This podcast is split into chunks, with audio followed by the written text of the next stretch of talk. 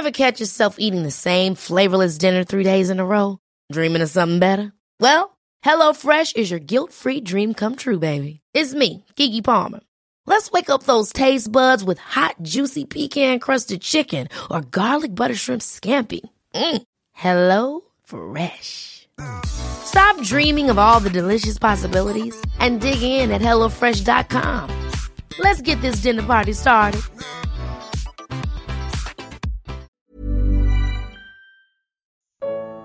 As sinagogas eram as igrejas do início do cristianismo. Evangelho de Marcos capítulo 1. Comentário de Mário Persona. Quando eu, eu correspondo com irmãos na, na internet, eu, eu percebo assim uma, uma dificuldade muito grande para entender a palavra, por não entenderem as dispensações e não entenderem o que cada coisa é dita, em que tempo, em que momento, com que objetivo. Então, uh, seria muito comum alguém ler o versículo primeiro, entraram em Cafarnaum e logo no sábado, indo ele à sinagoga, ali ensinava. E a pessoa já pensar logo que sinagoga é igreja. Igreja no sentido de um templo, um lugar uh, que os homens constroem para adorar a Deus e tudo mais. Tanto é que, porque em Atos também, Paulo vai às vezes na sinagoga pregar aos judeus, uh, alguns escrevem perguntando: é, mas os cristãos reuniam nas sinagogas, eles iam reunir no templo, então tem que ter templo, tem que ter sinagoga, e dando, uh, fazendo da sinagoga um sinônimo de igreja. Não, não tem nada, não tem nada a ver. Nós, quando lemos os evangelhos, nós temos que entender que nós estamos uh, no tempo do judaísmo. Não é cristianismo os evangelhos. A pessoa, puxa, mas fala de Cristo, os quatro evangelhos? Claro que fala. Porque Cristo, a palavra Cristo significa ungido, o Messias. Messias de quem? Messias de Israel. Os judeus, Deus tinha, dado, Deus tinha dado a Israel a promessa de um Messias, do Cristo que viria a eles. E aqui estava então o Cristo, o Deus, Deus convosco, o Emanuel, uh, o Jesus anunciado pelos profetas, pelos anjos também, na sua chegada aqui. E obviamente ele era um judeu, ele cumpria todos os, os mandamentos ou as cerimônias da, da lei judaica, ele ia ao templo, ele, ele, os pais dele, quando o Senhor Jesus nasceu, os pais foram apresentá-lo ao templo. Uh, muitas, muitas religiões hoje evangélicas têm um procedimento chamado apresentar a criança ao templo quando os pais levam ela na, no, no, templo da denominação para apresentar ao pastor a criança. Então é uma confusão tremenda, porque estão misturando o judaísmo com o cristianismo, que só, só começaria em Atos 2. Então aqui, essa sinagoga, a sinagoga não era o templo. Uh, só existia um templo para os judeus adorarem, esse templo estava em Jerusalém, não podia ser construído outro em lugar nenhum. Hoje esse templo não existe, Deus colocou um fim também ao lugar de adoração físico dos judeus, permitindo que o templo fosse destruído no ano 70 da era cristã. Mas havia as sinagogas. As sinagogas eram escolas de judaísmo. Eram lugares onde os judeus iam para ler as escrituras e debater sobre as escrituras, ensinar as escrituras para os mais jovens. Era um lugar de, de, de ensino.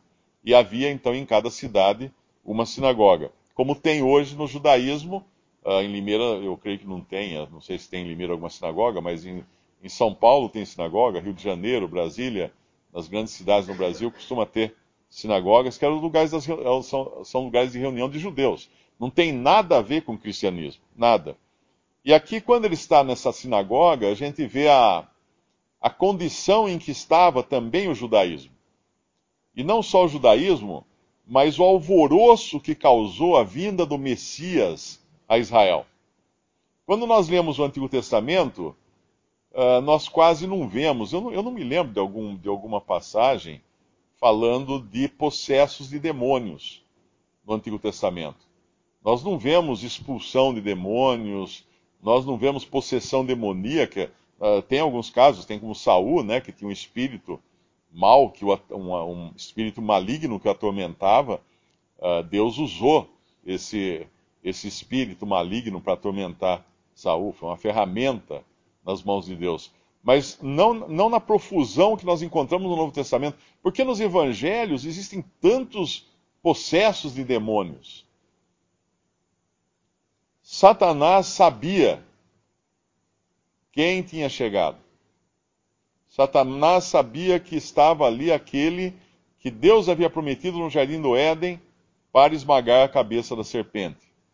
E os seus espíritos malignos estavam em intensa atividade, dando, mostrando também o estado em que estava Israel, ao ponto de ter um homem dentro da sinagoga deles, no meio do, de uma casa de ensino de judaísmo, possuído por um espírito imundo, bem ali.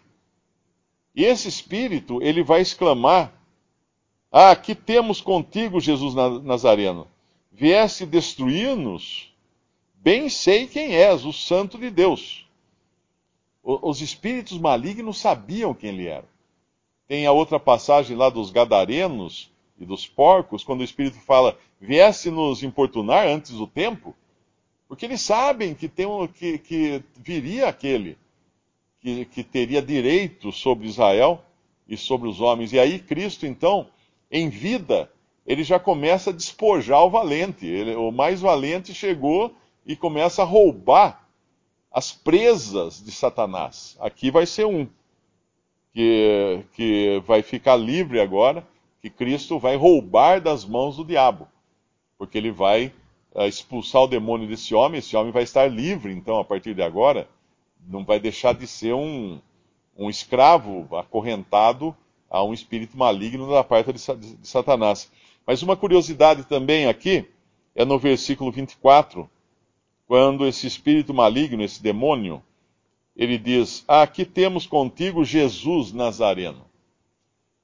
Os únicos que na Bíblia chamam o Senhor Jesus de Jesus são os demônios. No sentido de dirigir-se a Ele, de falar com Ele. Nenhum dos apóstolos, nenhum dos discípulos, nem mesmo os fariseus o chamam de Jesus o chamam dessa maneira: Ó oh, Jesus, quero falar contigo. Não.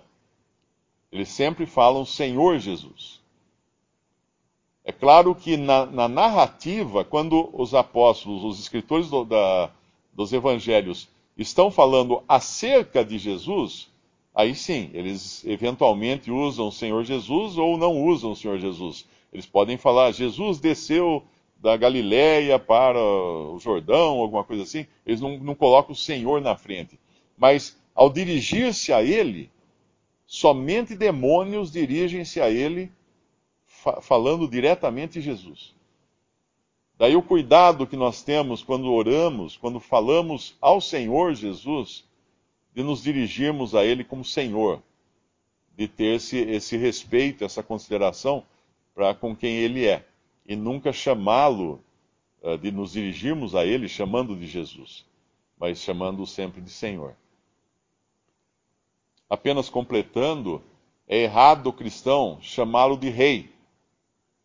Ó oh, meu Rei Jesus! Não. O Senhor Jesus não é nosso Rei. Ele é nosso Senhor. Para o indivíduo, para o cristão individualmente, ele é Senhor. Também estaria errado um cristão chamar, ó, oh, meu noivo Jesus. Não. Ele é noivo da igreja. Da igreja que é o seu corpo, coletivamente. Ele não é noivo do crente individualmente. Ele é noivo da igreja coletivamente. Do crente individualmente, ele é senhor. E ele é rei de Israel. E ele nunca vai ser nosso rei. Nós nunca vamos ser súditos de Cristo. Mesmo depois, durante o reinado dele na terra, no milênio, ele será, nós, nós reinaríamos com ele, e não debaixo dele, mas com ele sobre a terra, sobre os judeus, sobre Israel e sobre os gentios. Por isso, assim como é errado chamá-lo de Jesus diretamente, sem colocar Senhor antes, é errado chamá-lo de Rei.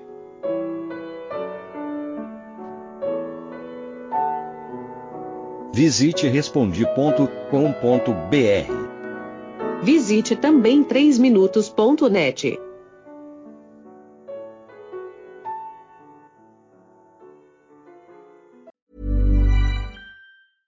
Ever catch yourself eating the same flavorless dinner three days in a row?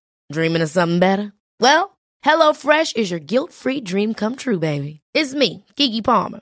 Let's wake up those taste buds with hot, juicy pecan-crusted chicken or garlic butter shrimp scampi. Mm.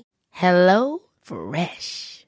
Stop dreaming of all the delicious possibilities and dig in at HelloFresh.com. Let's get this dinner party started.